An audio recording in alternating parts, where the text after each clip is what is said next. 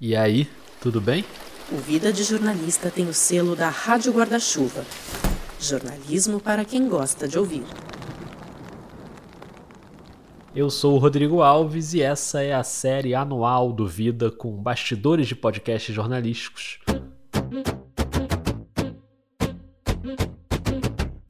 Esse é o sexto episódio da série e é um por dia, então se você ouviu tudo até aqui, você provavelmente não aguenta mais a minha voz. Mas se você está chegando agora, eu te conto que nessa terceira temporada são sete mini episódios para você saber mais sobre alguns dos podcasts mais incríveis das regiões Norte e Nordeste. Hoje a gente volta para o norte, mais especificamente para o Pará. Então deixa eu ligar o rádio para saber qual é o nosso podcast do dia. Os garimpos ficam perto de rios. As margens são escavadas. O fundo do rio é remexido. As árvores são derrubadas. E com isso, as águas ganham uma nova coloração. Eu sou Priscila Tapajoara, indígena de Santarém, aqui no oeste do Pará. E esse é Um Rio que Mudou de Cor, podcast que conta as histórias de violência e destruição do garimpo ilegal na Amazônia paraense. Aqui você escuta sobre a realidade assustadora que a gente vive na pele na beira do rio Tapajós e em outros pontos da floresta. Quem vai sofrer com isso, com essas consequências, são nossos netos, nossos filhos. Isso nos deixa muito triste, né? Um Rio que Mudou de Cor é um podcast narrativo recém-lançado, uma produção da Trovão Mídia, encomendada pelo WWF Brasil, com a Priscila Tapajoara apresentando. Talvez você já conheça a Priscila de outras produções, como a Mídia Índia ou o canal Reload, por exemplo. E hoje ela vai contar um pouco pra gente sobre a experiência de narrar um podcast sobre garimpo, uma realidade que ela conhece muito de perto. Bem-vinda ao Vida, Priscila. Olá, eu sou Priscila Tapajoara, sou indígena do povo Tapajó, moro na cidade de Santarém. E quem também vai bater um papo com a gente é o Fábio Zucker, que tocou a produção do podcast e também está muito acostumado às coberturas na Amazônia. Olá, meu nome é Fábio Zucker, eu sou antropólogo e jornalista. São duas profissões um pouco difíceis, né, para dizer o mínimo, de estarem sendo feitas aqui no, no, Brasil nesse momento. É, não tá nada fácil, ainda mais esse tipo de jornalismo e antropologia, né, levantando questões na Amazônia. Eu vou deixar os dois se apresentarem melhor, começando pelo Fábio, vai lá.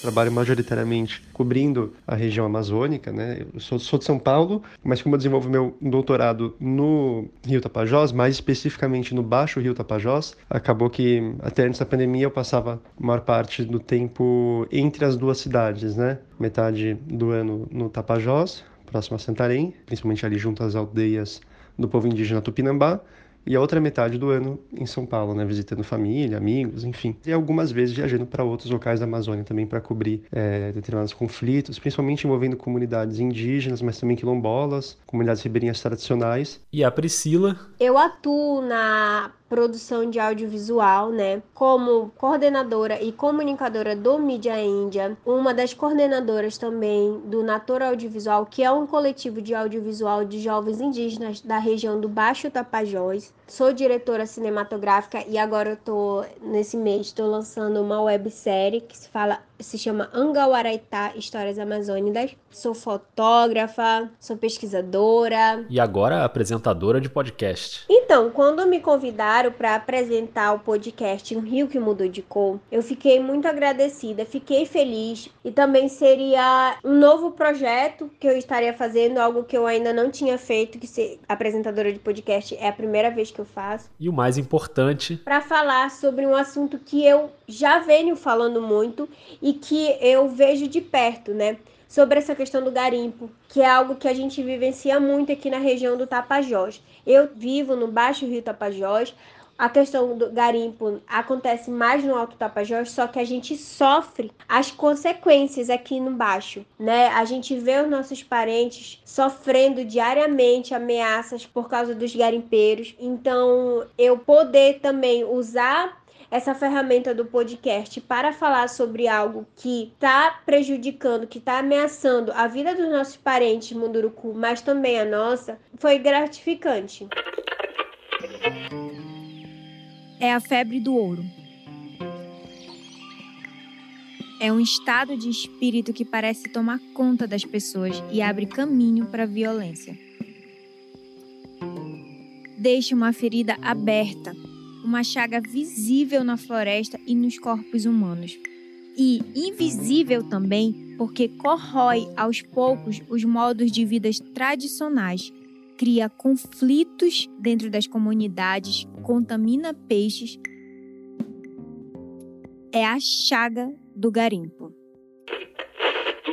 Então, o processo de gravação foi muito legal, no meu ponto de vista, sabe? Foi eu aprendi algo novo, eu tava ali aprendendo, né, sobre essa questão de apresentar e, e, não na frente de uma câmera que é totalmente diferente. Era uma equipe muito legal, sabe? Eles estavam ali é, abertos a sempre a ouvir o que eu tinha para falar, né? Então, se eu tinha uma indicação de que alguém que eles é, poderiam entrevistar, eu indicava e, e, eles aceitavam, ou quando eu via que alguma coisa no texto poderia estar de uma outra forma, também a gente fazia esse ajuste. Então, eu, eles também me deram essa liberdade de, de interferir no roteiro de alguma forma. A gente construiu é, esse podcast. Então, vamos trazer o Fábio Zucker de novo para explicar um pouquinho como foi essa construção e para falar também sobre o papel da Priscila nessa história. Que ela não só deu voz né, a esse roteiro, essa pesquisa, que a gente estava elaborando, como também ela trouxe muitas reflexões e trouxe muito é, do mundo dela então também teve um diálogo muito bonito, muito legal. Legal. Queria aproveitar para o Fábio contar um pouquinho mais sobre o conteúdo do podcast e como é que a apuração chegou lá. O Fábio já tinha trabalhado com a Trovão Mídia em outro ótimo podcast, o Terra Arrasada. Não sei se você já ouviu. Se não ouviu, recomendo muito.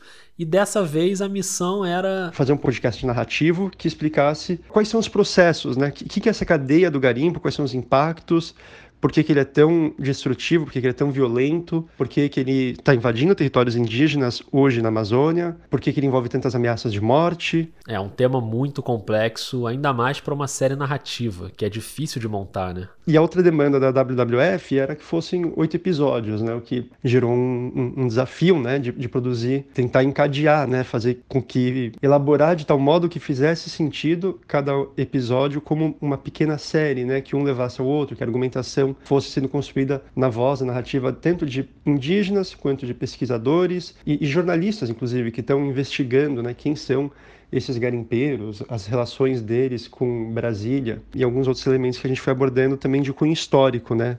principalmente o, o massacre da ponte de Marabá, que é um, é um episódio que contou com a ajuda da Julia Dolce, também jornalista ela, para a gente conseguir abordar essa dimensão histórica.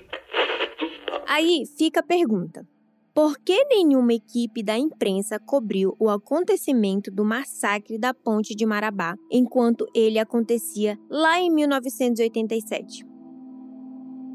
A maioria das pessoas que morreram ou que sumiram, que estão desaparecidas até hoje, são pessoas pobres, são camponeses, pessoas que viviam ora lavrando a terra, ora lavrando os minérios, né, que vem de uma de gerações vivendo disso. Por isso o silêncio, por isso a tentativa de esquecimento dessa tragédia.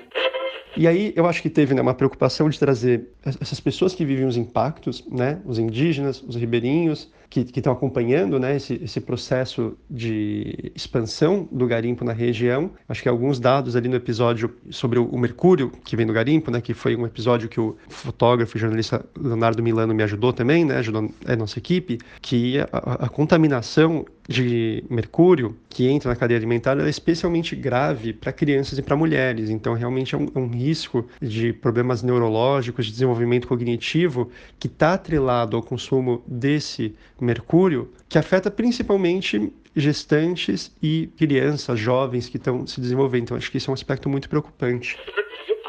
A gente não percebe assim que, que já está passando tanto tempo, mas na verdade é uma base de 30 anos, mais ou menos, já está acontecendo esse tipo de coisa, porque não é de hoje que eu fico vendo essa diferença da água, dos peixes mesmo, a gente vê a diferença muito. Agora você imagina o risco que essas pessoas correm, não só pela contaminação, mas pela violência, né? Quando algum morador local resolve falar sobre o assunto, se posicionar, inclusive para o podcast. Então a gente tentou tomar cuidado para não expor essas pessoas e para não expor principalmente os indígenas que estavam dando depoimento e poderiam ser alvo, né, proteger as fontes para que elas não se tornassem alvo elas mesmas de um, de um possível ataque, de, um, de uma possível retaliação por parte dos garimpeiros. E os próprios garimpeiros que estão ali expostos, não o chefão do garimpo que está lucrando com isso, mas quem está ali na ponta. Muitas vezes um garimpeiro tradicional, um garimpeiro é, artesanal que está ali operando e que ele também está submetido a uma série de violências. Né? Isso a gente tentou mostrar como é a vida né, de, um, de um garimpeiro que trabalha na Amazônia e ele é apenas uma peça. Enfim, ele está ali envolvido numa engrenagem né, de, também de muita violência, sujeito a uma condição absolutamente insalubre de trabalho, isso é uma coisa que a gente descreve bastante no podcast, e, e muitas vezes trabalha análogo à escravidão. É, em mais de um caso, né, a gente vê o, o Ministério Público do Trabalho é, fechando garimpos porque as pessoas estão submetidas a uma condição análoga à escravidão. Então, também retratar o que é o garimpo na Amazônia é retratar essa forma violenta de exploração do próprio garimpeiro. O ano é 2020, mas o problema é antigo e difícil de fiscalizar. Trabalho análogo ao de escravo nos garimpos do Pará. De acordo com a matéria produzida pelo portal Rede Pará, em novembro do ano passado, uma ação de órgãos federais de fiscalização resgatou 39 trabalhadores que viviam em condições subhumanas no garimpo Pau Rosa, em Jacareacanga, no Alto Tapajós. A quantidade de personagens vulneráveis nessa história é surreal, né? E antes da gente terminar, eu vou chamar de volta a Priscila Tapajoara, porque a própria gravação das locuções também se misturou com um contexto de luta. Você que está ouvindo, você lembra do episódio recente, agora do Vida, logo antes dessa série, sobre a mobilização indígena em Brasília para acompanhar o julgamento da tese do marco temporal no STF. Coletivo da Juventude Choclen. Cantando e dançando agora na plenária do acampamento Luta pela Vida. A Priscila estava lá no acampamento, então a maior parte das locuções ela gravou em Santarém, no Pará, mas não tinha como ficar fora da luta em Brasília. Teve alguns episódios que eu gravei quando eu estava no acampamento A Luta pela Vida, né? Então eu tinha que dividir meu tempo entre sair da, do movimento ali do acampamento para poder gravar o podcast e depois ter que voltar novamente, né? Porque eu acredito que os dois, as duas formas, eu estava dando, apoiando a luta, né, em defesa do território, denunciando algo que está acontecendo nos territórios do nosso parente, aqui no nosso Rio Tapajós, né, nosso sagrado Rio Tapajós. A Priscila ficava ali naquela correria, ela e a produtora do podcast tentando ajeitar as agendas. A, a produtora foi uma produtora muito legal, que sempre estava ali é, é, buscando ajustar as datas, né? Se eu estava lá em Brasília, eles conseguiram se, é, se adaptar e com que eu gravasse em Brasília. Se eu não podia naquele momento, porque naquele momento ia ter uma marcha e que eu tinha que estar presente naquela marcha, eu não podia sair, eles entendiam. É, então foi muito legal essa construção. E o resultado final deu muito certo. Eu recomendo demais um rio que mudou de cor. E agradeço muito a Priscila Tapajoara e ao Fábio Zucker por terem dividido com a gente um pouco dos bastidores dessa produção, ou como diz a Priscila, dessa construção.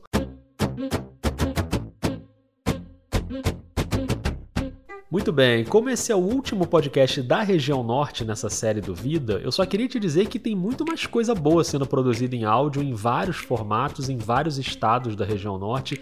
De narrativo tem o Afluente, que abriu essa série, você já ouviu, você já conhece, parceiro do Vida na Rádio Guarda-Chuva, mas busca aí no seu celular e dá uma escutada em podcasts de notícias, por exemplo, como o Amazônia Indígena, da Coiab, tem o Vocativo, tem o Áudio Ayuri, que é W-A-Y-U-R-I.